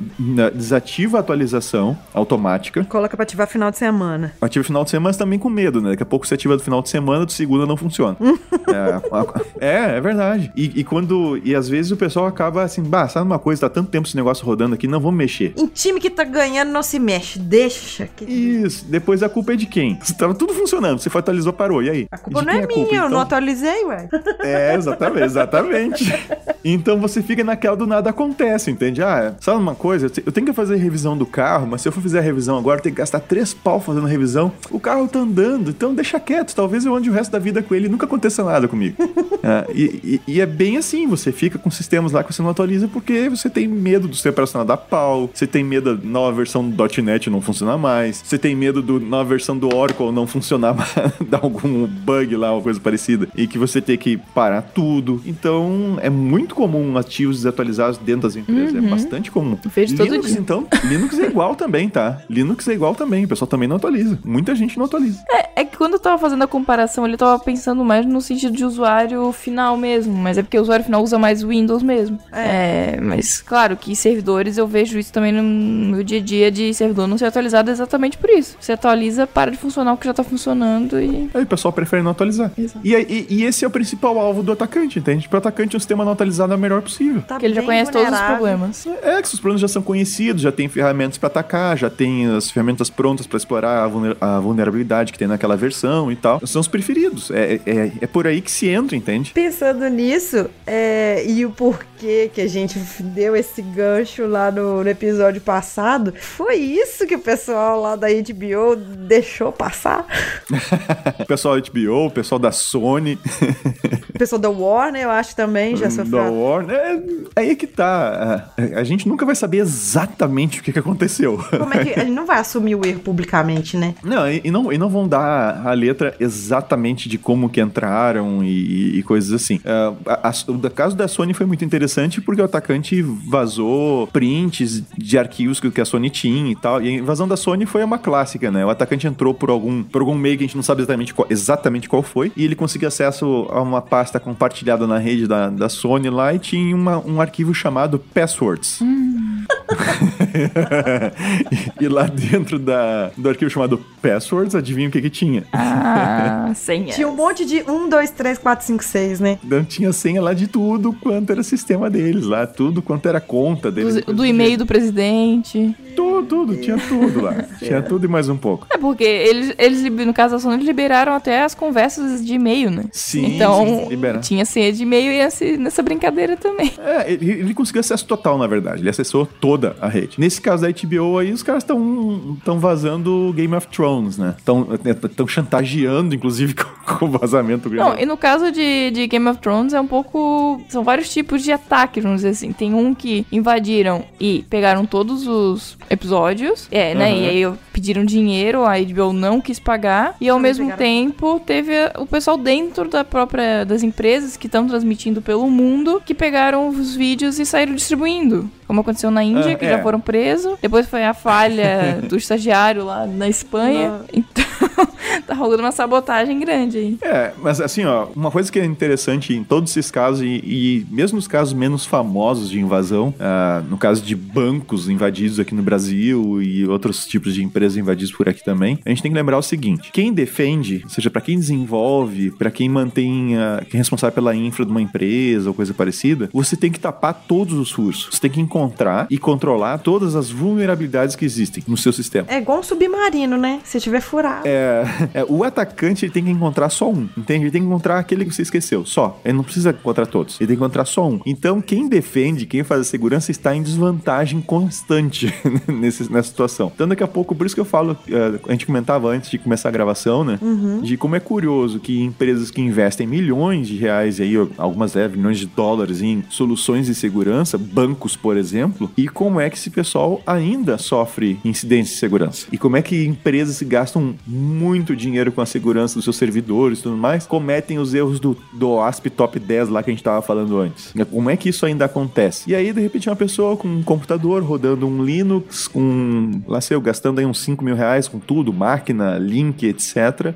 Às vezes nem isso. Ele consegue eh, invadir uma empresa que gastou milhões, que tem um monte de gente cu- cuidando da segurança, tem um setor específico da segu- de segurança e tal. E os caras ainda assim são invadidos. Não, dependendo, às vezes tem adolescente hoje que, que, sei lá, ganhou um notebook usado, alguma coisa assim. Isso, Que tá exatamente. isso, que, não- que não teve um investimento material muito grande, mas ele tá investindo intelectualmente. Ele tá ali, ele tá assim, meio que sem nada pra fazer. Ah, deixa eu testar aqui, deixa eu invadir aqui. E vai, né? É, e vai. E, e uma coisa interessante é que daí tem um termo que foi cunhado pelo Bruce Schneier, que é um dos caras da área de segurança assim, mais conhecidos no mundo, que é o teatro da segurança.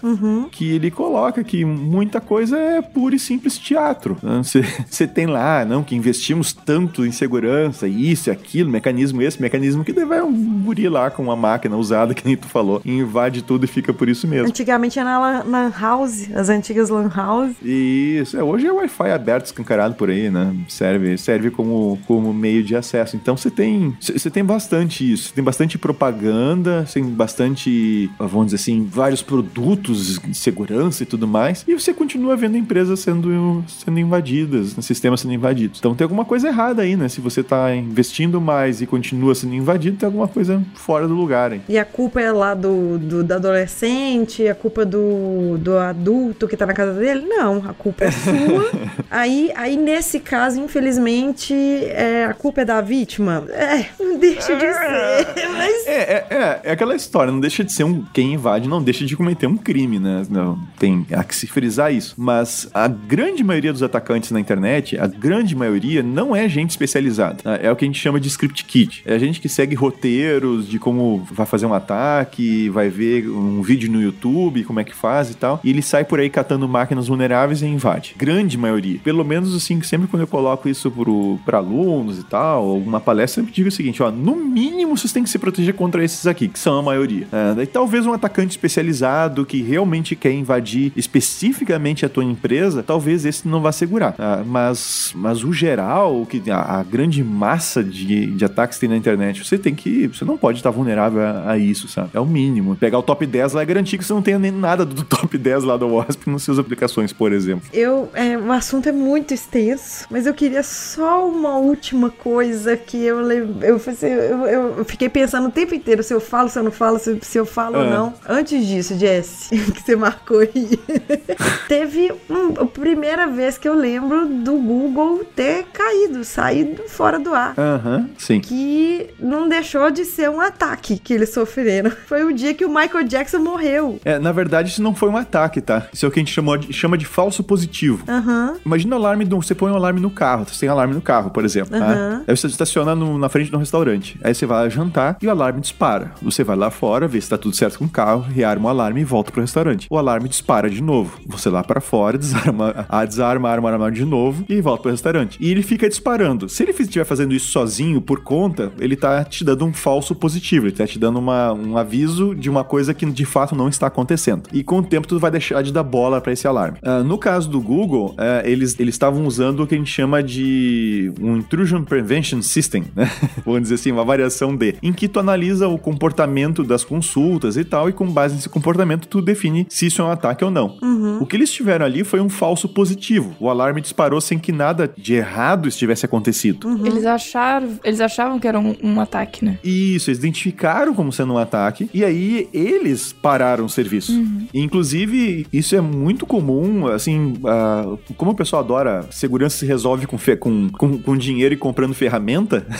Por exemplo, você, ah não, tem que colocar um firewall, eu tenho que colocar um antivírus, eu tenho que colocar um IDS, agora eu vou colocar um IPS, um Intrusion Prevention System, que é um IDS que detecta alguma coisa que ele acha que é um ataque e passa a bloquear, certo? Uhum. E te, há um tempo atrás teve uma rede de lojas aí que instalou um IPS na sua rede, gastou uma grana para fazer isso, e o IPS detectou lá que o acesso dos PDVs ao sistema, ao servidor, era um ataque. Então o que, que ele fez? Ele bloqueou o acesso de todos os PDVs do Brasil ao servidor.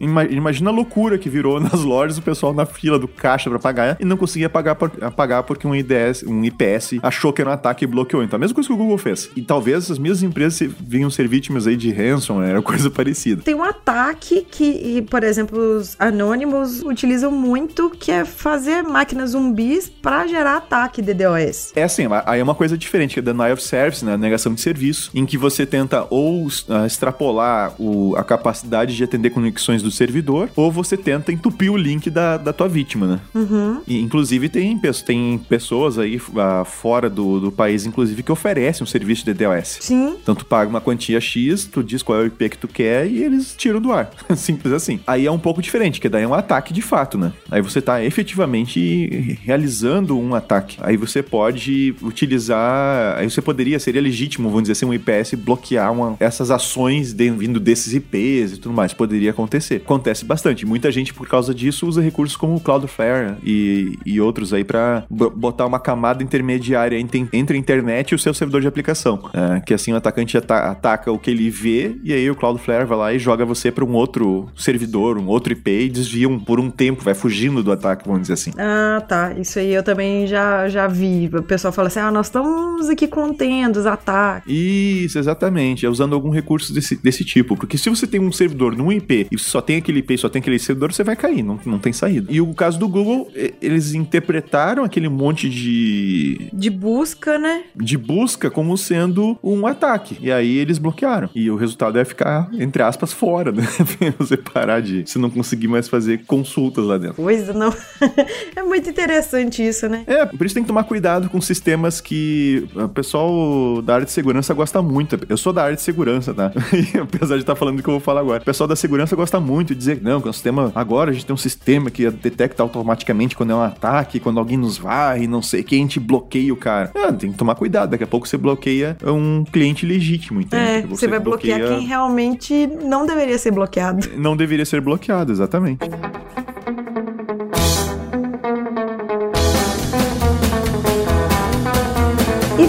Pessoal assim que gostou muito dessa nossa conversa, muito especial. Para quem não pensa numa graduação ou numa especialização que queira tirar alguma certificação, quais seriam as, as melhores, na sua opinião, as melhores certificações? Qual que seria a melhor forma de qualificar? Tu tá me provocando, Ana. eu, só, eu só tô te pedindo a sua, uh, pedindo a sua opinião, só isso. Em nenhum momento eu te pedi. Seja sincero. olha, olha, olha. Eu, eu gosto muito de um livro chamado uhum. New School of Information Security. Ele foi traduzido literalmente para a nova Escola da Segurança da Informação, publicado no Brasil, inclusive. Escrito por um engenheiro da de segurança da informação da Microsoft. Olha aí. E ele coloca, vou dar um resumo para vocês. Eu tô com um livro aqui, até poderia catar alguma citação dele aqui, mas eu vou dar a um resumo. A primeira publicação tá? dele foi de 2008, né? Tô vendo aqui. Ele fala sobre segurança da informação, obviamente, é sobre isso o livro. E ele entra no assunto delicado da certificação. O que que ele coloca aqui, e eu concordo, compartilho da opinião dele, tá? Então não tô fugindo da raia dando opinião de uma outra pessoa dizendo, ó, ele disse isso.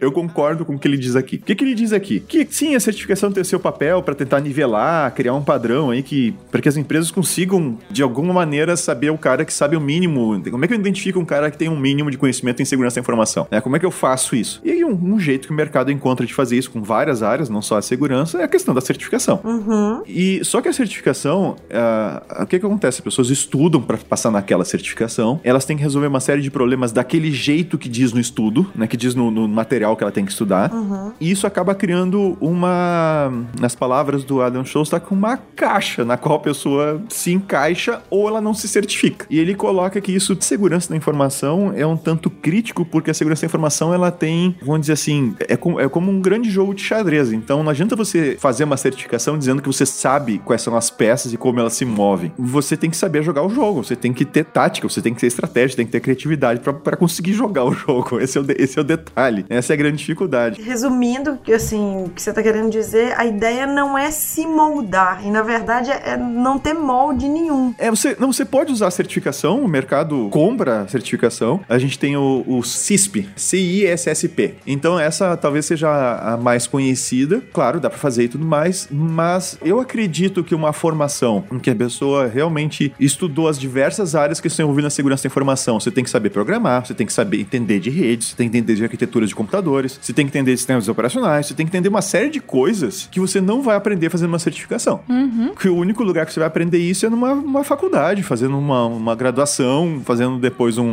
mestrado, quem sabe, estudando, pegando livros, sentando a bunda na cadeira estudando. É, são, são várias áreas que, envolve que se você não conhecer uma delas, pode você enxergar a pulga e não ver o cachorro, é, Foi antes, o que a gente falou no episódio passado que sobre certificações. Elas são muito, muito específicas, então não adianta você achar que vai fazer uma certificação e você vai sair sabendo um monte de coisa. Ela é muito Ela vai fechada. de algum jeito, mas não se prenda. Não, não. É que assim, dependendo, ela, ela tem o seu valor né, pro mercado. Pro mercado, sem Exato, dúvida nenhuma. Sem dúvida mas nenhuma. talvez pra, não é a melhor forma para você estudar, não é a melhor forma de você aprender, exato. exatamente. Assim, eu, eu já tive é, tentando solucionar problema com. É, não vou dizer qual sistema operacional e nem qual situação, mas Mamilos, polêmico. é uma polêmica, assim, com um profissional, sim, se tem um cara cheio de certificado é esse cara, é esse cara. Tá cheio de certificado e tinha um problema lá pra ser resolvido num servidor e ele fez tudo o que tinha no entre aspas manual e nada deu certo. Entrou em contato com a Microsoft. Ah, agora eu falei Microsoft.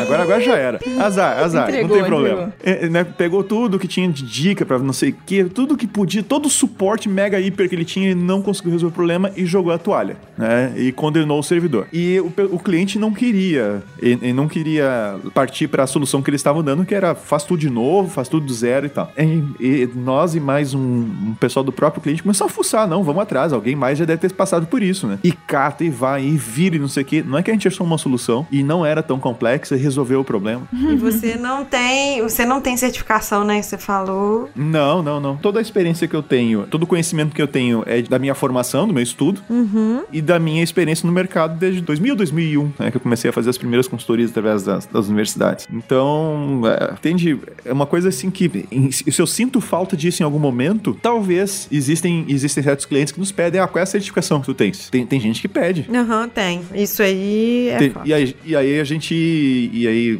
a gente diz, olha, é, a minha formação é essa aqui, a experiência que eu tenho é essa aqui, né? Tá aqui, se tu quiser contratar, ok. é, mas é exatamente isso, assim, eu, eu não, eu não consigo. Eu até pensei, bah, será que eu vou atrás e tal, não sei o quê, mas sinceramente até hoje, até hoje não, para mim não foi um problema a questão da certificação.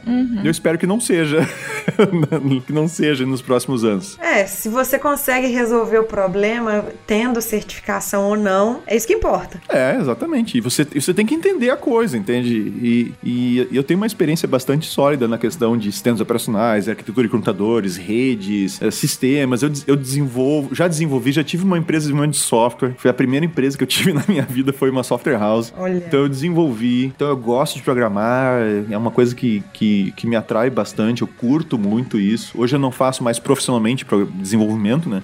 Mas eu continuo desenvolvendo em tudo quanto é linguagem. Então é uma coisa que eu, que eu curto muito. E, e isso me dá as ferramentas que eu preciso para atacar os problemas. Ou seja, se você chegar para uma pessoa que vai trabalhar com segurança da informação e você pergunta para ela o que é uma system call e ela não sabe, pronto, acabou. A gente pode ter, pode ter certificação que quiser. Me explica o que é uma system call. Ah, eu não sei, isso não é importante. Ah, é, então tá bom. Então você não, não entende o que você tá fazendo. É, então então delicado, é, aí começa, entende? É bem complicado. Por isso que é, é polêmico, é o que você falou aí. É, é polêmico.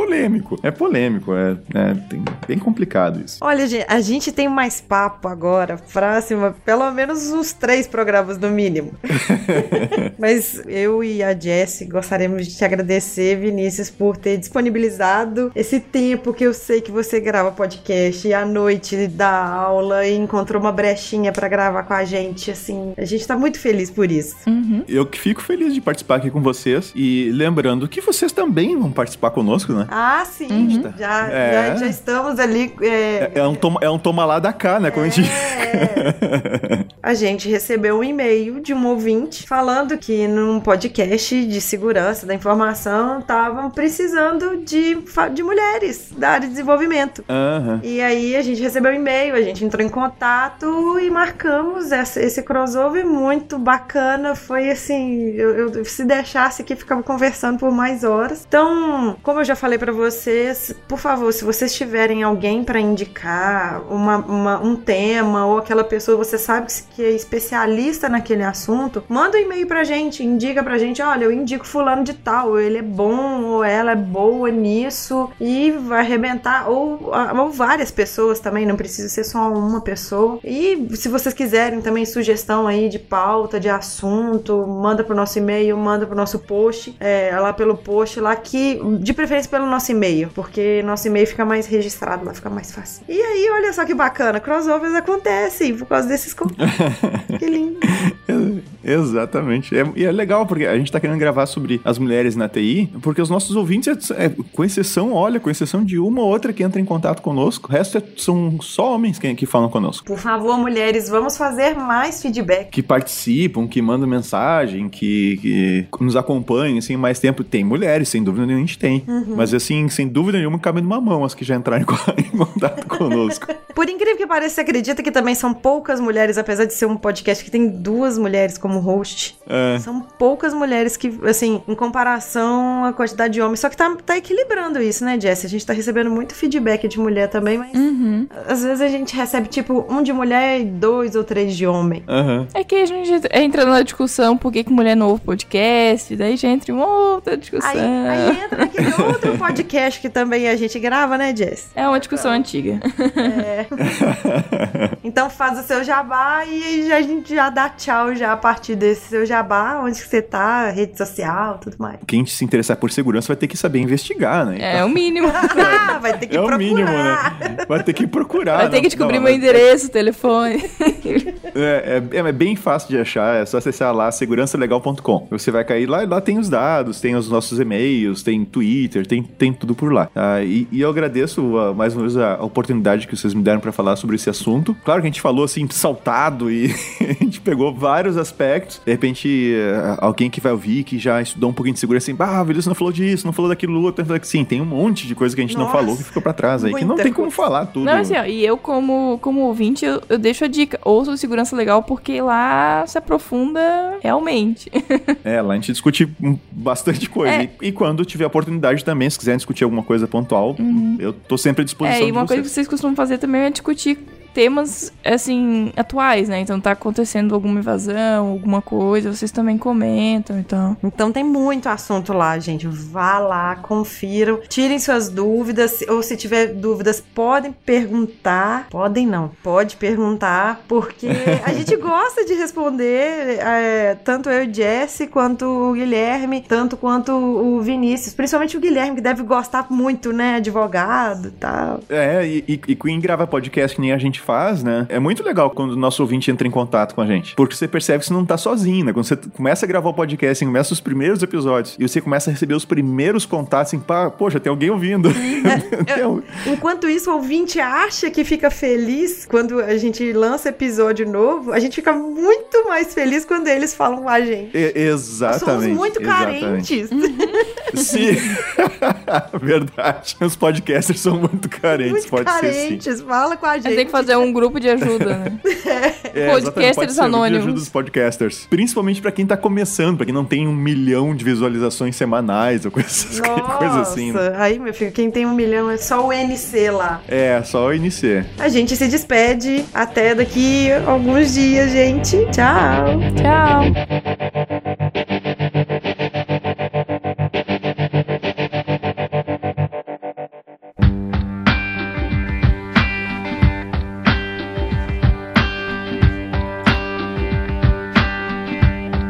Aí, Ana? Hoje vamos falar do nosso patrocinador, nosso padrinho, Querido. que é o Jackson Pires, que esse é um episódio, né, que é um oferecimento do Jackson Pires, dos cursos dele, professor. Uhum. E ele tá onde? Lá na plataforma Udemy, com vários cursos, Sim. desde banco de dados, orientação a objetos com Java, Ruby on Rails, que é um curso bem legal, que já tem mais de 1.300 alunos que fizeram, Olha. com nota 5, então, um curso bem legal. O povo tá aplicado, hein? Tem desenvolvimento de APIs é, REST, RESTful com Ruby, TDD com Ruby on Rails. Então, pra quem quer Ruby, tem bastante coisa, tá? Tem um curso bem básico também, iniciando com orientação a objetos em Ruby. Então, se você Você viu que é novo esse curso, né? Uhum, é, esse tem menos, é, tem pouquinho alunos ainda, então tá começando. Mas, né, a gente sabe que todos os cursos ali do, do Jackson são bem legais e bem interessantes. O cara tem muitos anos de estrada aí como professor.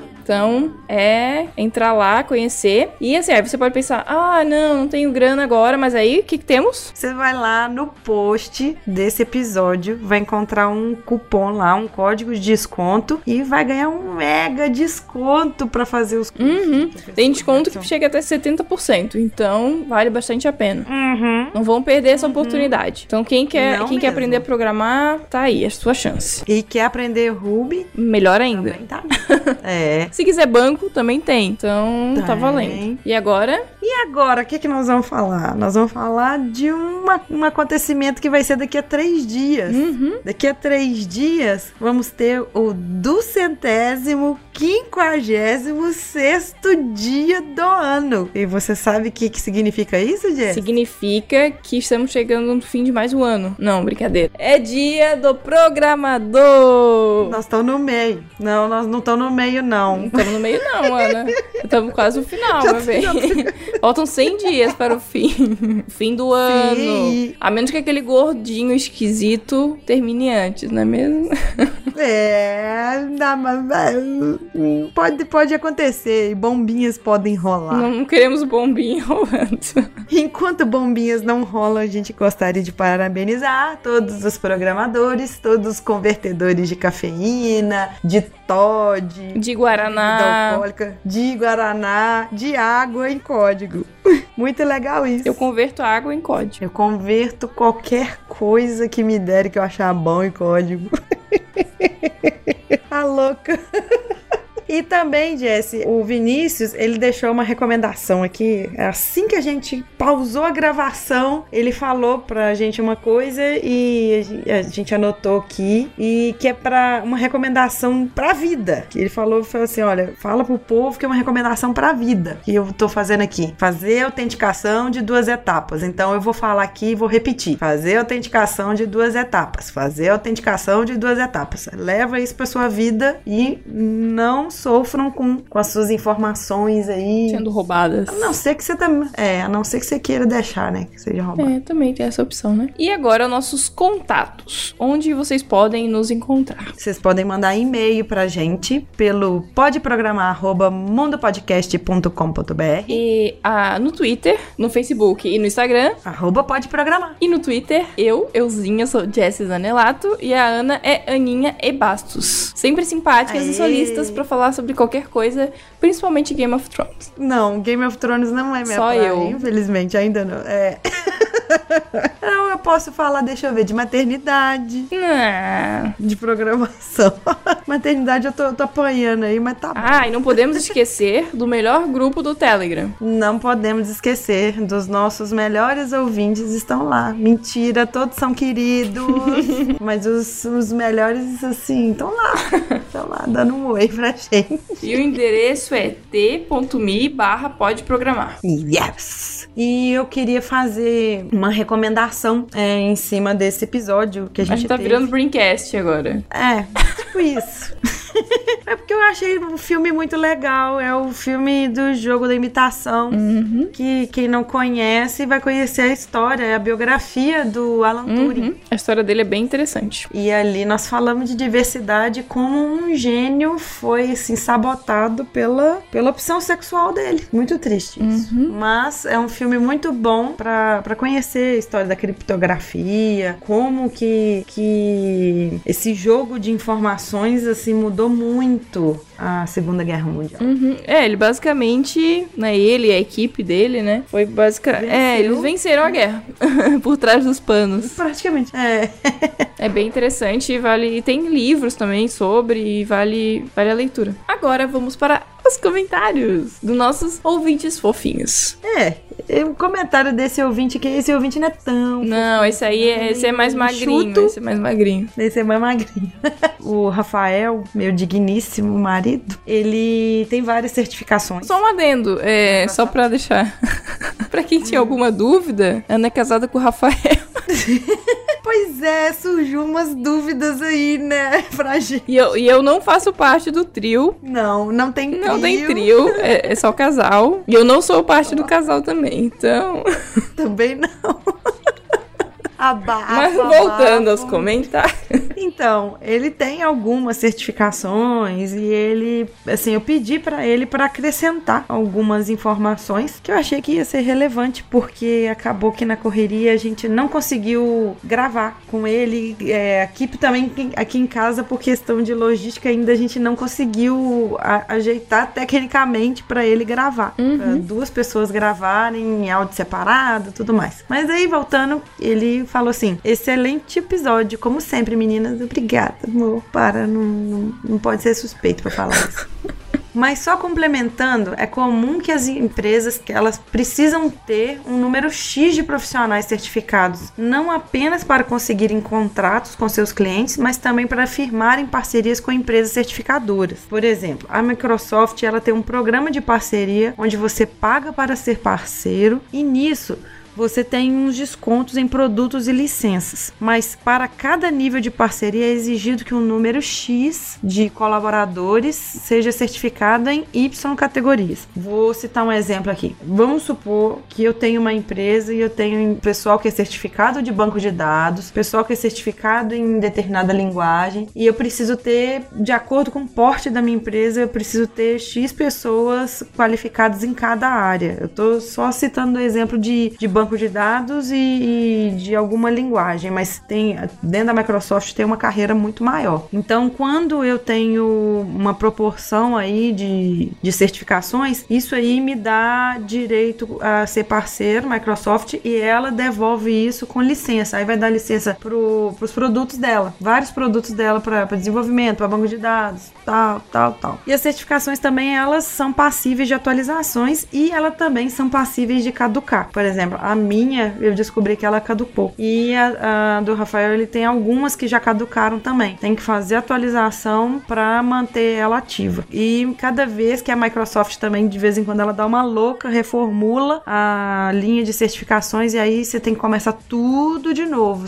Aí você tem que começar como se fosse uma carreira nova. E quanto mais provas você faz em uma linha, é, mais vai gerando título diferente. Aí você vê, antigamente tinha a certificação mais básica, o título mais básico era o MCP, que era que é Microsoft Certified Professional. Hoje a gente tem o MCTS, que é o Microsoft Certified Technology Specialist, que ele que a pessoa tem aí três certificações numa mesma linha, mais ou menos umas, umas três eu tô chutando aqui, mas eu não tenho certeza não. Mas quando a pessoa tem mais numa mesma linha, vai ter quatro, cinco títulos na, na carreira, vira MCPD e, e outras coisas. É só um adendo que tem uma certificação certificação que ela é um programa que a Microsoft tem, que vocês vão ver algumas pessoas que elas são MVP. MVP não necessariamente precisa ter certificação da Microsoft, mas é uma, um programa de evangelização de tecnologias Microsoft. Então, assim, é um programa muito legal e, e, e tem várias pessoas que tem. Inclusive, esse final de semana eu conversei com uma que o cara, ele é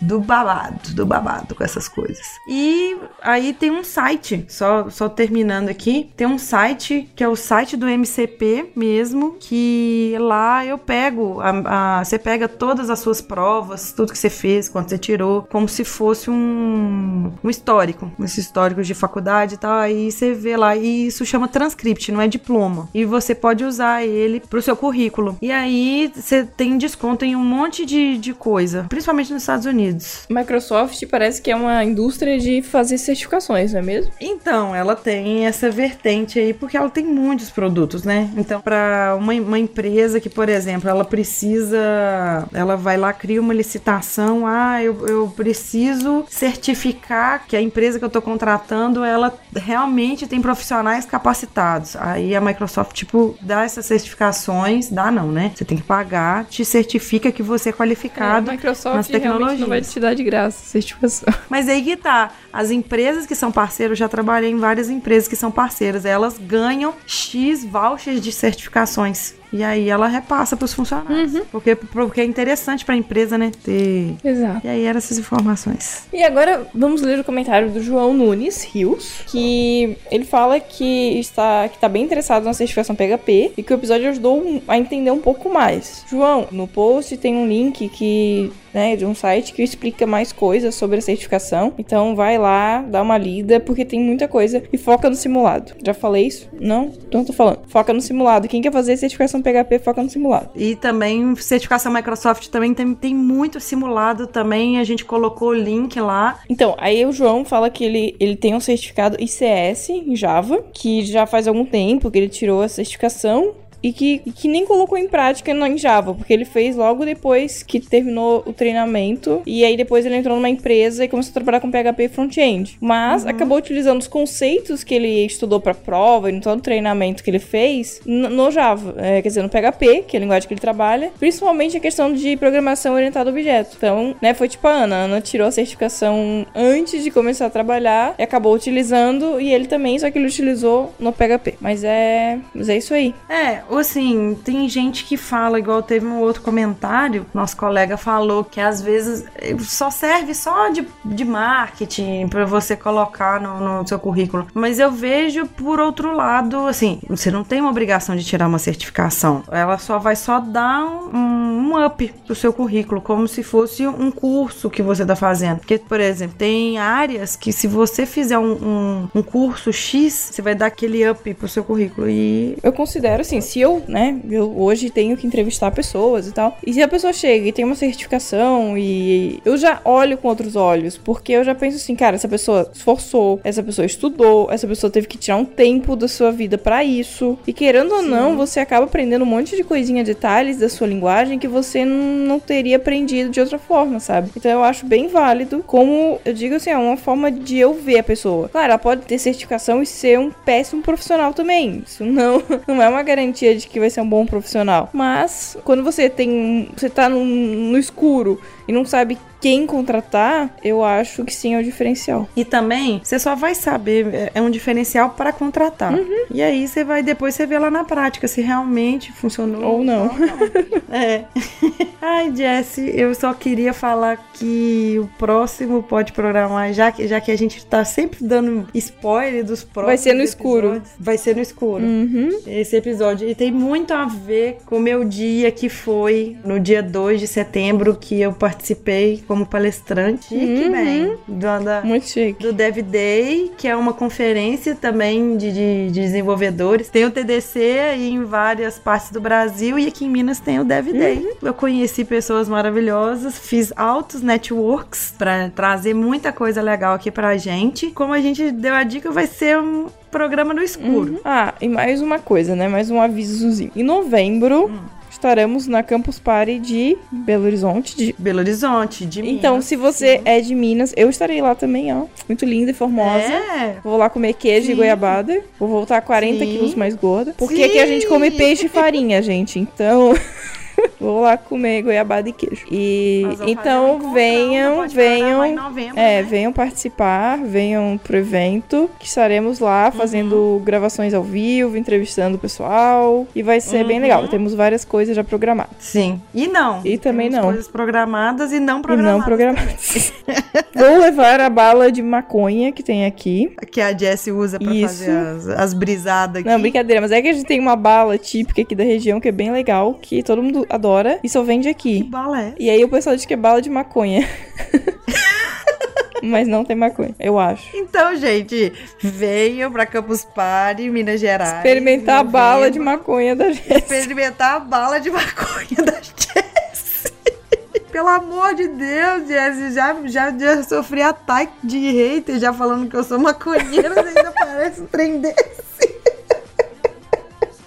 Ai, gente. Então, até dia 25 de setembro? Até 25 de setembro estaremos aqui. 25 de setembro. Estaremos aqui nesse mesmo bate-horário, nesse mesmo bate-feed, É, no mesmo bate-horário, talvez. talvez, nesse mesmo bate-feed. Não bate-canal, né? Porque não tem canal, é feed. Então tá, né? Então tá, tchau pra.